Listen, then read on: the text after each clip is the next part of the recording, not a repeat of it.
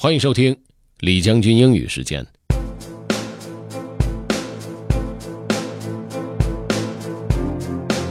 今天的练习材料来自于小说《The Hunger Games》的开头，其中提到的 “the reaping” 是指的小说里的世界里面每个地区都会选择两个孩子进行决斗，确实非常的残忍。其实学习英语呢，可以通过阅读自己喜欢的英文小说。来实现，不一定非得找经典，自己喜欢的流行小说就可以。挑选的原则是先看第一章，如果很想看第二章，那就继续看，要不然你就换一本，一直到抓住你的兴趣。OK，let's get started. The Hunger Games by Suzanne Collins, Chapter 1.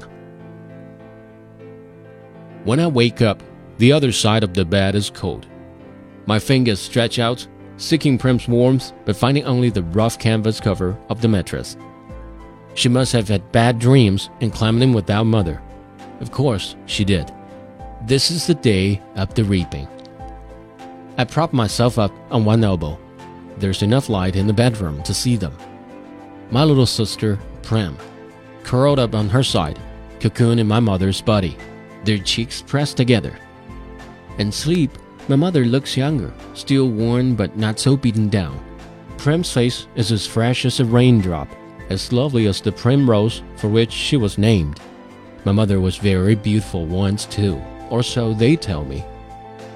Sitting at Prim's knees, guarding her, is the world's ugliest cat.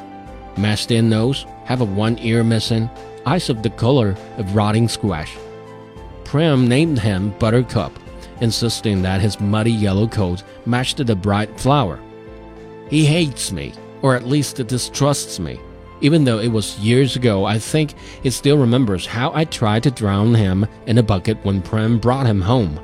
Scrowning kitten, belly swollen with worms, crawling with fleas. The last thing I needed was another mouse to feed. But Prim begged so hard, cried even. I had to let him stay.